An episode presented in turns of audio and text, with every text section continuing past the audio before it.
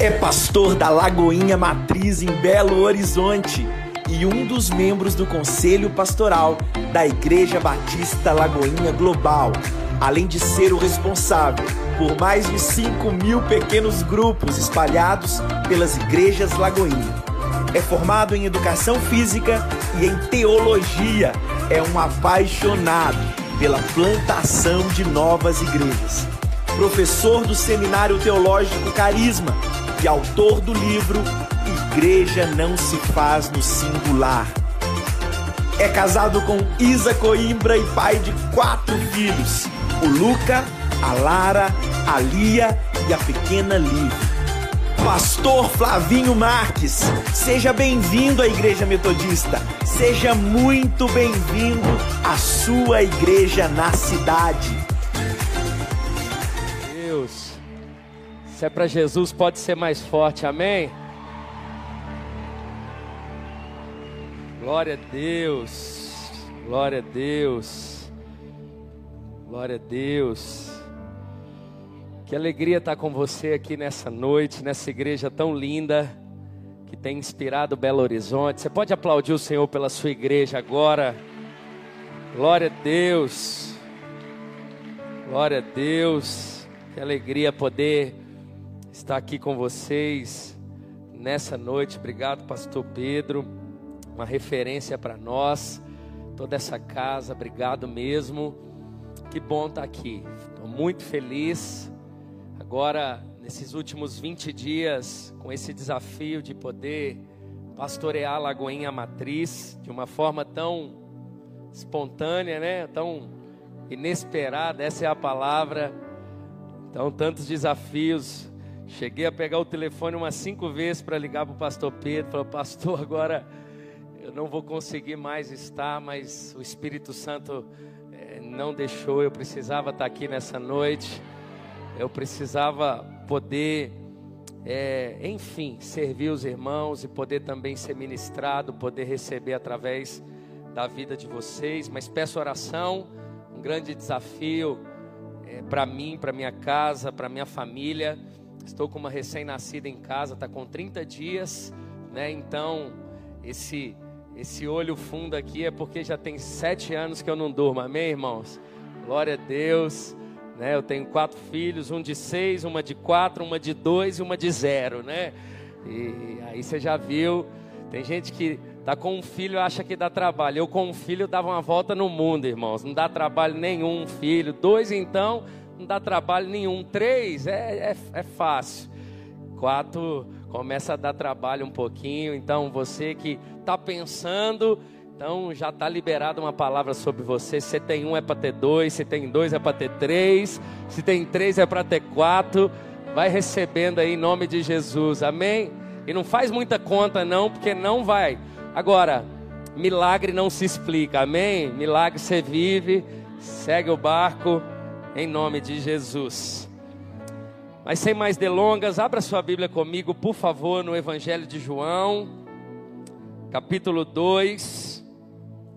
Eu quero ler com você a partir do verso de número 1. João, capítulo 2, a partir do verso de número 1 até o verso de número 11. A Bíblia diz assim: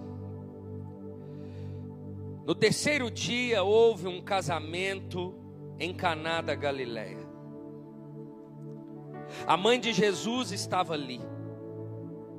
Jesus e os seus discípulos também haviam sido convidados para o casamento. Tendo acabado o vinho, a mãe de Jesus lhe disse: Eles não têm mais vinho. Respondeu Jesus. Que temos nós em comum, mulher? A minha hora ainda não chegou. A sua mãe, sua mãe disse aos serviçais: Façam tudo o que ele mandar. Ali perto havia seis potes de pedra do tipo usado pelos judeus para as purificações cerimoniais. Em cada pote cabiam ainda 80 cabiam entre 80 e 120 litros. Disse Jesus aos serviçais: Encham os potes com água. E os encheram até a borda. Então lhes disse: Agora levem um pouco ao encarregado da festa. Eles assim fizeram. E o encarregado da festa provou a água que fora transformada em vinho, sem saber de onde este viera. Embora o soubessem os serviçais que haviam tirado água, então chamou o noivo e disse: Todos servem primeiro o melhor vinho, e depois que os convidados já beberam bastante, o vinho inferior é servido.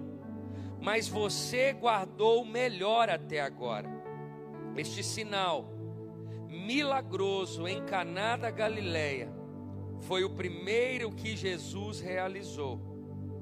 Revelou assim a sua glória e os seus discípulos creram nele. Curve a sua cabeça por um instante, vamos orar. Pai, nós estamos aqui nessa noite, não é por causa de uma semana de programação da igreja local. Nós não estamos aqui porque somos religiosos ou até mesmo evangélicos. Nós não estamos aqui simplesmente, Senhor, porque temos uma obrigação pelo fato de servirmos em uma comunidade de fé. Nós estamos aqui nessa noite porque nós amamos o Senhor e amamos a tua palavra e sabemos que somos dependentes dela. Não há ninguém dentro desse auditório ou fora dele que não dependa, Senhor, integralmente da tua palavra. Por isso, fale ao nosso coração. Nós precisamos da tua palavra, do liberado Senhor, para a nossa vida, para o nosso ano, para a nossa semana, para a nossa casa, para os nossos negócios, para os nossos empreendimentos. Nós precisamos, Senhor não é uma opção, é uma questão de sobrevivência para nós. A tua palavra é lâmpada para os nossos pés, ela também é luz para os nossos caminhos, e nós não sabemos o próximo passo senão pela luz da tua palavra, Senhor. É por isso que o Senhor já fez até aqui por meio de louvores, por meio de entregas, por meio de liberações. Nós cremos, Senhor, por meio de tantos projetos que edificam a nossa fé e, e somos convidados por meio do Senhor na expansão do teu reino, mas sabemos que o Senhor tem mais. Sabemos que o Senhor tem mais, por isso abra os céus, derrama sobre nós nessa noite. Não é uma noite, não é sobre o pregador pregador, não, não é sobre um evento, não, é sobre a tua palavra em nós, é sobre o teu Espírito Santo nos encher, é sobre o teu Espírito nos aquecer, é sobre o Senhor mudar a nossa mente, Senhor, o nosso sete, Senhor, nós cremos que há uma transformação em nós, muda, Senhor, a nossa vida, fale aos nossos corações, sopre sobre nós a tua vida, Senhor nós cremos nisso. Fale ao nosso coração. E que nesses primeiros dias do ano sejam respostas tão claras daquilo que o Senhor tem. Nos próximos, Senhor, 363 dias do ano. Nós cremos nisso e desde já devolvemos somente a Ti, Jesus, toda honra, toda glória e todo louvor dessa palavra, desse culto e de toda a nossa vida. Somente a Ti a honra, em nome de Jesus. Amém. Preste atenção. Nós acabamos de ler um texto, e eu acredito que por meio desse texto o Senhor deseja falar algumas coisas ao nosso coração. Nós sabemos que no contexto de João capítulo 2, o contexto pelo qual foi escrito o texto, o casamento ele ele tinha um significado muito importante. As famílias eram constituídas nessa época a fim de gerarem benefícios às cidades. Quanto maiores Quanto mais fortes, as famílias de uma cidade, maior a economia, maior a segurança, maior a prosperidade de todos. Ou seja, as festas de casamento, elas tinham um significado muito importante, muito mais do que hoje. É importante a gente saber, nessa perspectiva, não apenas porque nós sabemos que o Senhor se agrada da família, sabemos que é princípio do Senhor a saúde matrimonial, a saúde de um casamento, a saúde de uma família. Mas é nesse contexto aonde eles celebravam o matrimônio, uma nova família, por causa de toda uma concepção de uma cidade. É nesse contexto que Jesus realiza um milagre. Se para nós hoje o contexto de uma festa de casamento é muito importante, imagina na época que eram três dias de celebração, o significado para eles era muito importante, e é nesse contexto que Jesus realiza um milagre. A primeira coisa, ainda no campo da introdução, que eu chamo a sua atenção, é que Jesus ele realiza esse milagre no início do seu ministério. Era o primeiro milagre. Era no início, era no início de uma família e era no início do seu ministério. E quando esse texto vem encher o meu coração, o que vem ao meu coração quando eu vejo Jesus realizando esse sinal no início do seu ministério, no começo, a primeira palavra que o Senhor libera ao nosso coração é que nós não vamos esperar muito nesse novo ano para a gente viver os milagres de Deus, será no início, será no começo. Você não vai esperar julho, você não vai esperar o final do ano. Ah, é no início desse ano que o Senhor vai liberar milagres sobre a tua vida. É no início desse ano, é nos primeiros dias. Foi no início do ministério de Jesus. Foi no início, no contexto de um começo de um novo lar. E nós estamos na primeira semana do ano. Como o pastor disse, esse ano, essa semana, essa igreja já experimentou milagres e esse rio vai transbordar é no início. Você precisa tomar posse desse início, desse contexto, desses primeiros dias. Não, esse ano eu vou viver milagre. Não, é nessa semana que você vai viver milagre. É nesses dias que você vai viver milagre. O texto o verso de número 9, ele traz um ensino. Ele diz assim: E o encarregado da festa provou a água que fora transformada em vinho, sem saber de onde este viera. Embora o soubessem os serviçais que haviam tirado a água, então chamou o noivo e disse: Todos servem primeiro o melhor vinho. E depois que os convidados já beberam bastante, o vinho inferior é servido, mas você guardou o melhor até agora. Existia um mestre de cerimônia. E por meio da força do braço do mestre de cerimônia, na sua sabedoria humana, ele não conseguiu calcular a quantidade de vinho para aquela celebração. E quando Jesus entra na história, quando Jesus ele é consultado, quando Jesus é colocado nessa história, é como é como se Jesus ele dissesse: eu sou o mestre de cerimônia da festa. Eu sou o Senhor da festa. Quando Jesus ele salva o dia, é como se ele dissesse: "Olha, você precisa sair desse lugar. Tem muita gente com seus cálculos errados, porque tem se colocado como mestre de cerimônia da sua vida.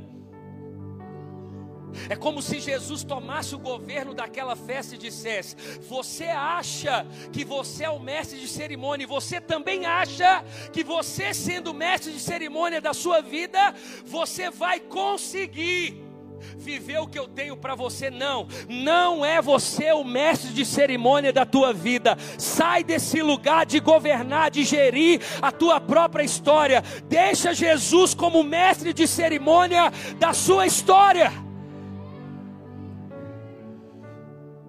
Como se Jesus dissesse: Sai desse lugar, sai de cena, sai desse lugar de ser o centro da sua história, sai desse lugar de achar que você simplesmente faz planos e que a resposta vem de você. Não, você pode fazer os planos, mas a resposta sou eu quem dou, sou eu quem governa a sua vida, sou eu quem quero direcionar a sua história. E o texto, ele também ele tem uma conotação do nosso encontro eterno com Jesus. Ele como noivo e nós como a noiva, ou seja, o dia de maior alegria, o dia de júbilo, o dia que não haverá mais choro e sofrimento. E o interessante é que o ministério de Jesus começou em um casamento, e a história humana vai terminar em um casamento do noivo com a noiva vivendo a eternidade. O ministério dele começa e tudo vai terminar em um casamento. Agora, quando eu olho o texto, o texto me chama a atenção em quatro pontos que eu quero falar com você primeiro deles, para você nunca esquecer. Jesus, ele celebra e promove as, aleg as alegrias da nossa vida. Tem muita gente que acha que o Evangelho é sinônimo de sofrimento, não é. O evangelho não é sinônimo de dor e sofrimento. A religião ela rouba a alegria da vida. Jesus promove. Se Jesus não fosse interessado na sua alegria, o texto bíblico vai dizer que é Jesus quem salva aquele casamento. Eles estavam numa celebração, eles estavam em uma festa, a festa iria acabar, o vinho acabou e Jesus, ele salva aquela festa. O texto, ele traz a clareza para mim, para você que Jesus nesse novo ano, ele quer possibilitar ambientes de alegria para você. Você vai sentar na mesa com a tua família e você vai ter tempo de qualidade com a sua família. Você vai se alegrar, você vai fazer viagens de alegria com a sua família. Os seus pais vão se alegrar com você, os seus filhos vão ter orgulhos dos pais. Por quê? Porque você entende que Jesus é aquele que promove e celebra alegrias da nossa vida. Eu não estou dizendo que Ele não está com você no luto, eu não estou dizendo que na dor Ele não esteja, eu estou dizendo que é do interesse de Jesus promover alegria na tua vida. Sai dessa caverna, sai desse lugar de sofrimento. O texto mostra para mim, para você, irmãos, que Jesus disse: Olha, está tudo aqui armado para vocês perderem a alegria para vocês se entristecerem. A festa está praticamente acabada. Mas porque é do meu interesse que você se alegre, eu vou salvar a festa. O Evangelho não é sinônimo de dor e sofrimento. Você pode se alegrar. Você pode sentar na mesa da sua casa, você pode rir junto com seu irmão, você pode sair no final do culto e você pode viver a alegria do Senhor que habita em você. Você pode ter momentos, irmãos, que você vai perceber o quanto que isso gerou na sua casa, no seu coração, na sua família, ambientes de alegria. Jesus celebra, ele promove. Agora, texto ele me chama atenção num, num segundo ponto. Jesus deve ser convidado para os momentos mais importantes da nossa vida. Preste atenção. O texto diz, diz: Jesus e os seus discípulos também haviam sido convidados para o casamento. Sabe por que, que Jesus muitas vezes não realiza milagre na vida de algumas pessoas? Porque Jesus não tem sido colocado na lista de convidados. Houve milagre? Houve mas só houve milagre porque Jesus foi convidado. Jesus não é invasivo, Jesus não é penetra, Jesus ele não entra de qualquer jeito, Jesus é educado. Jesus ele ele precisa ser convidado. Ele foi convidado como um convidado de honra para aquela celebração. Irmãos, infelizmente, às vezes você vai em ambientes até igrejas.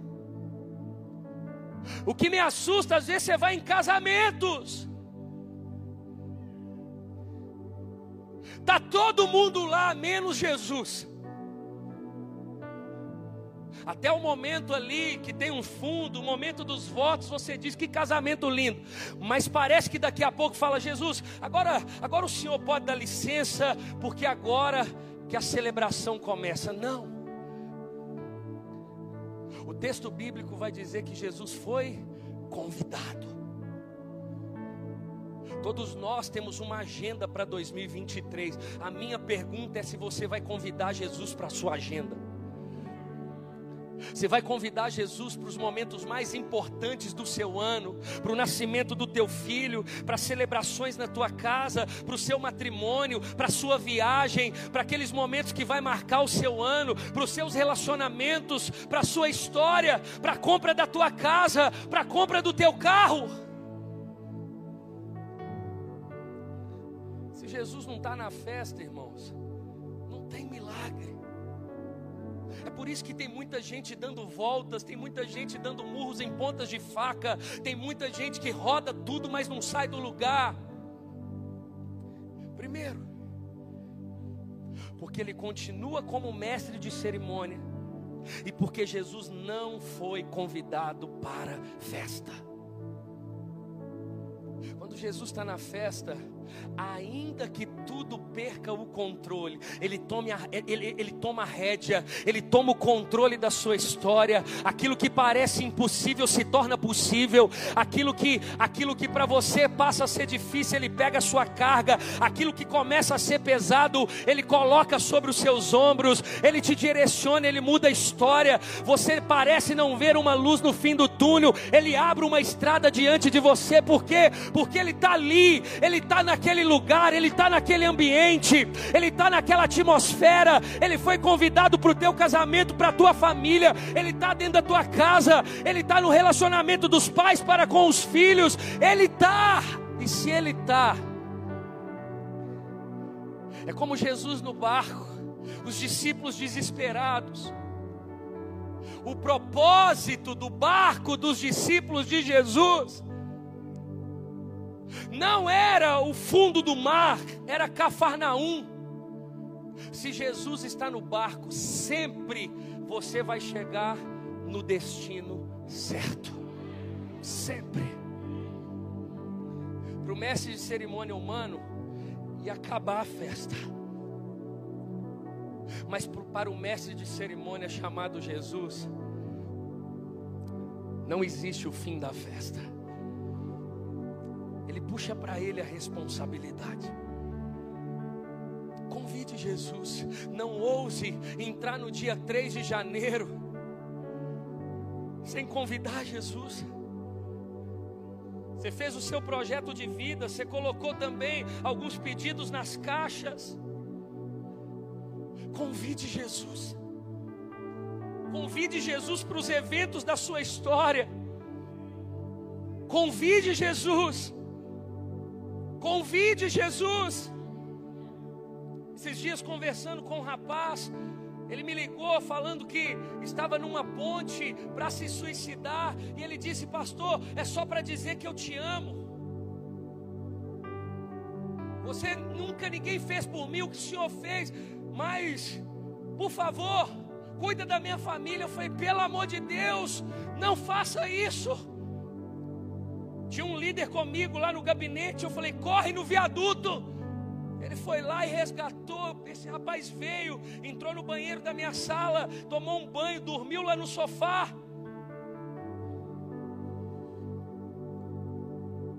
Conversando com ele, ele tinha caído. Ele tinha usado droga a noite inteira. Quando ele estava são, eu sentei com ele e eu falei: O que que te levou a isso? falou: Eu tirei Jesus da minha vida. No carro eu já não escutava mais louvores, eu só escutava rádios seculares. Eu comecei a beber socialmente. Até que aconteceu o último jogo do Brasil. Eu saí. Alguns amigos estavam tomando uma cerveja. E aqui estou. Gastei 4 mil reais à noite usando droga.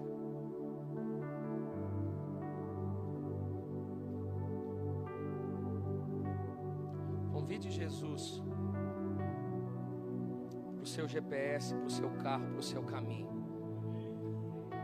Não é uma questão de ser pecado ou não, é uma questão de Jesus ser bem-vindo na sua vida. Ah, mas não é pecado. Alguém te perguntou que não é pecado? A pergunta é: te edifica?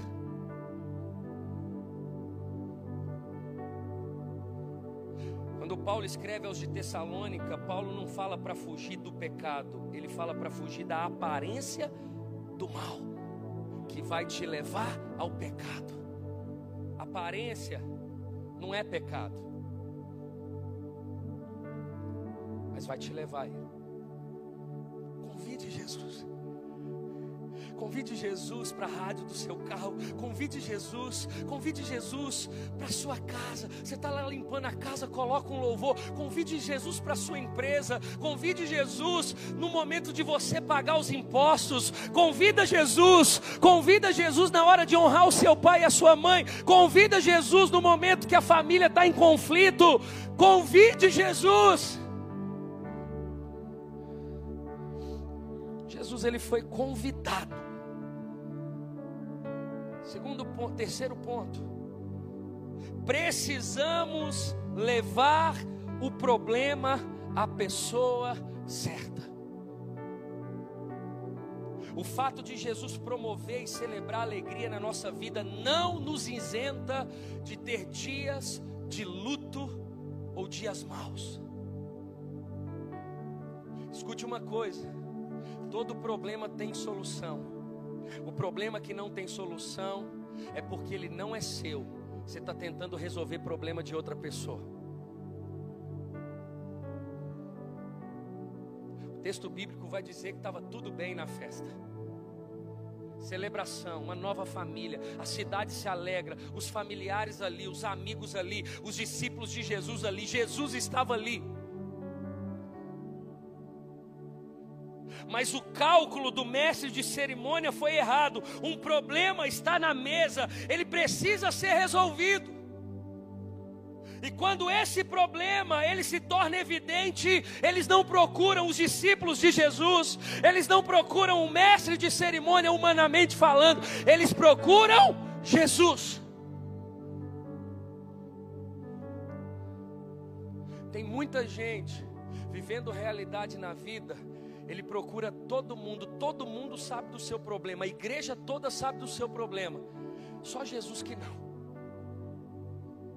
Te falta dinheiro, aí você pede seu pai, seu pai não tem que já emprestou para o seu irmão, aí você pede sua mãe as economias, ela também não tem, aí você vai no banco, você não tem crédito, não aprova, você pede o irmão da igreja, O irmão da igreja diz: Não tenho.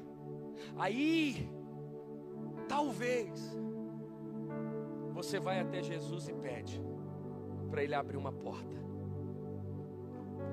Por que, que Jesus tem que ser sempre o último? Por que, que Jesus não pode ser o primeiro?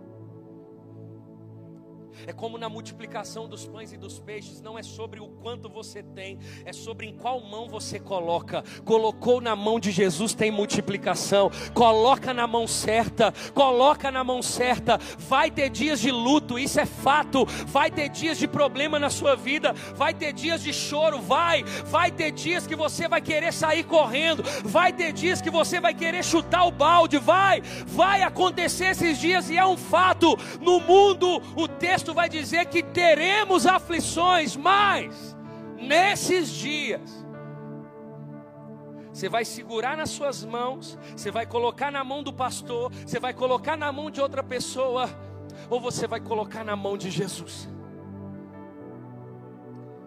O texto vai dizer que eles correram até Jesus e disse: Jesus, acabou o vinho.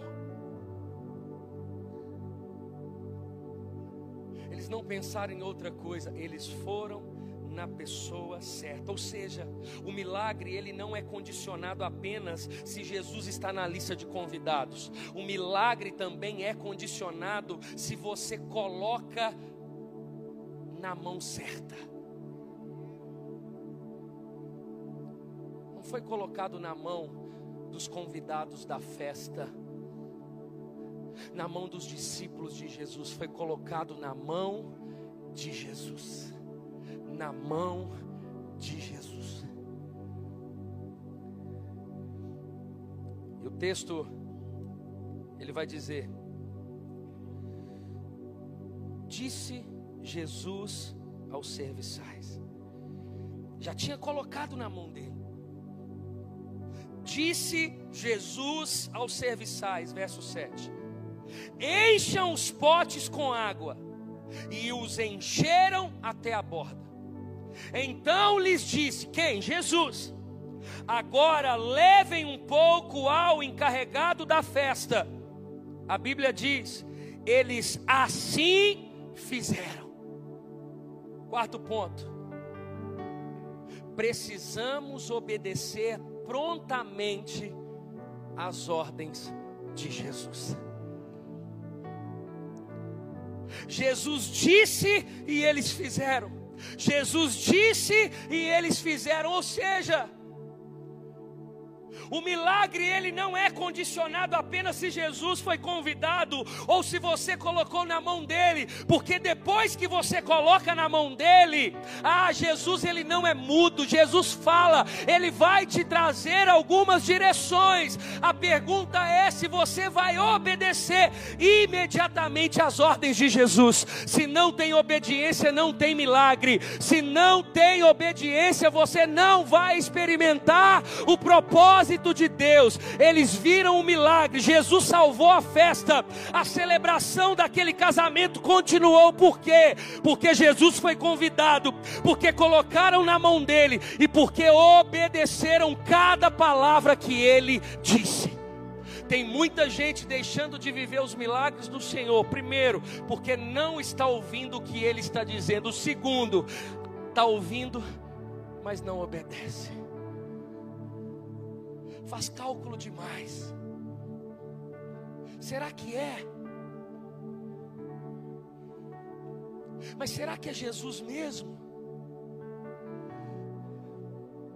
Pastor Pedro disse: os filhos de Deus, eles são conduzidos pelo Espírito de Deus. Ele te direciona, você sabe, você discerne, você entende. Você conhece a voz do seu pastor. Eles obedeceram. O texto vai dizer: assim, eles assim fizeram. Ou seja, você quer viver realidades da parte de Deus nesse ano de 2023? Não tem um minuto da sua vida Jesus pode estar ausente. Um minuto é suficiente para o diabo tragar sua história.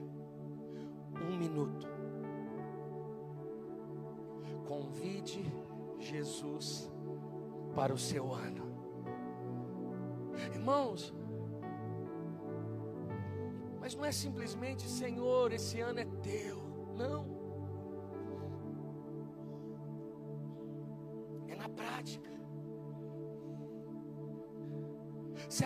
Afobado, não ora, sai correndo para o trabalho, xinga todo mundo, deixa a ira tomar conta de você, xinga a esposa, briga com o irmão,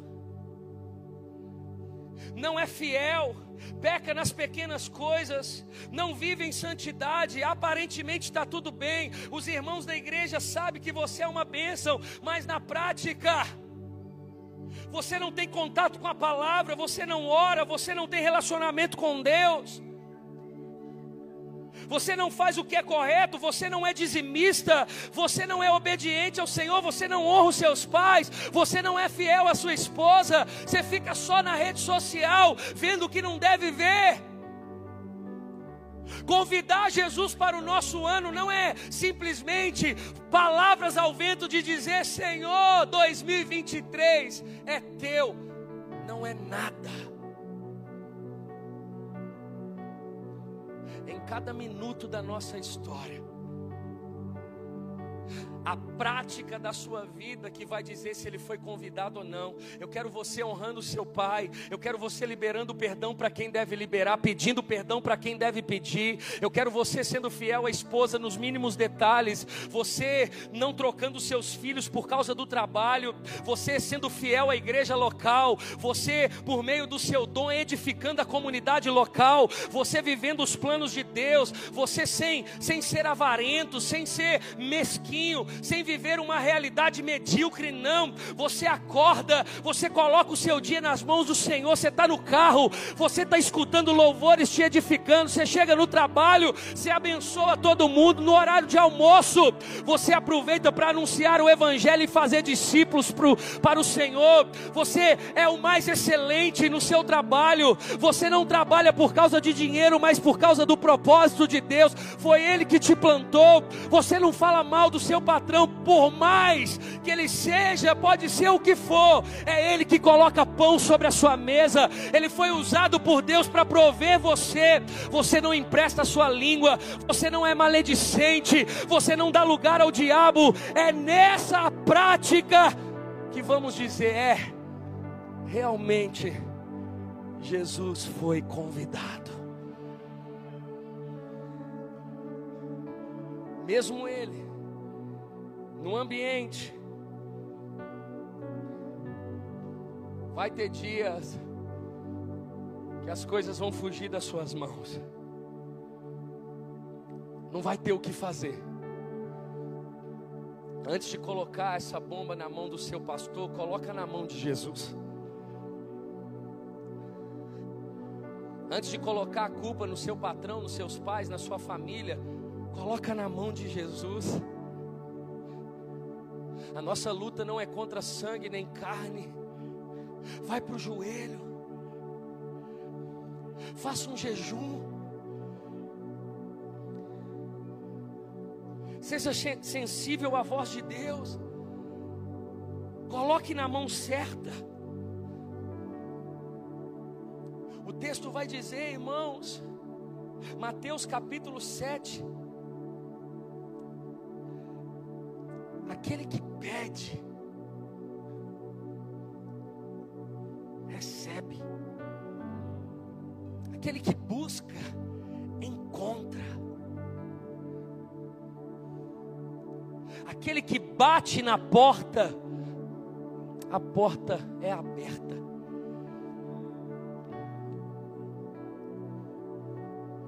Agora não peça nada que não glorifique o Senhor. Você já vive para a glória de Deus. Os seus dias, a, Bíblia vai dizer: quer comais, quer bebais, fazei tudo para a glória do Senhor. Tudo, tudo. Não é só a sua célula, não é só culto que você participa é tudo, irmãos. É tudo. É tudo. Essa semana eu fui atender um irmão, bênção. A vida da igreja é uma bênção. Eu recebi uma ligação dizendo, pastor, olha, eu não queria te incomodar com isso, mas tem um líder aí da sua igreja que ele me deve um dinheiro, ele fala que vai me pagar, ele combina, chega o dia, ele não paga.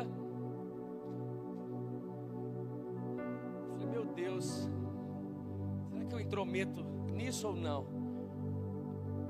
Deus providenciou um momento, eu falei, meu irmão, eu fui buscar saber, irmão, o nome do, daquele líder sujo. Não devia só aquele irmão, não. Já tinha pedido dinheiro para o outro e não paga. Cheque especial tomado. Não tem mais cartão de crédito.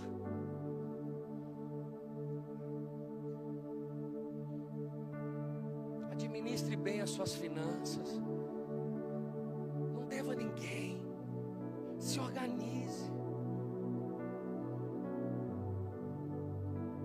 Deva só o que é investimento. Eu, eu, eu, eu pago a prestação do carro, aí não é dívida, é investimento. Mas não dê passo maior do que a sua perna, irmãos. Reconheça a sua realidade, não queira viver uma vida que é do outro. Toda a nossa vida foi chamada para glorificar o nome do Senhor. Ah, mas ele tem uma oratória, de nada vale se você não administrar bem as suas finanças. Ah, mas a célula dele cresce. Não adianta se você está na pornografia no celular. Não adianta. Nesse ano, é o ano de viver integralmente, sem brecha nenhuma diante do Senhor. Ah, o diabo vai procurar, falando: não tem como. Esse realmente conheceu o Senhor na beira do caminho. Ele foi chamado pelo Senhor. Não tem nenhuma área que Jesus não é glorificado. Jesus foi convidado em todas as áreas da sua vida, em todos os dias da sua história. Eu estou caçando, mas não acho. Ele está em casa, ele honra o pai, a esposa dele, ele honra a esposa, ele é fiel a ela, ele honra os seus filhos. No trabalho, ele é um exemplo, na igreja local, ele é uma bênção. Ele não força a porta, ele bate na porta, ele é uma bênção, ele é espiritual, ele tem discernimento, ele não busca glória própria, ele não retém a glória que é do Senhor para ele. Essa é a vontade de Deus para mim e para você. Convide Jesus. Leve as situações às mãos certas e obedeça prontamente às ordens de Jesus. Aquela festa, aquele casamento, ele foi salvo por esses três pontos. Você quer viver milagres? Você quer inspirar nesse ano? Faça isso. Convide Jesus. Seja Ele o primeiro a saber das realidades mais adversas da sua vida. Mas se Ele disser, não negocie uma vírgula do que Ele disser. Obedeça. Se Ele mandar largar tudo, largue tudo. Está conversando com uma pessoa, Deus fala: dá uma oferta para ela, honra a vida dela.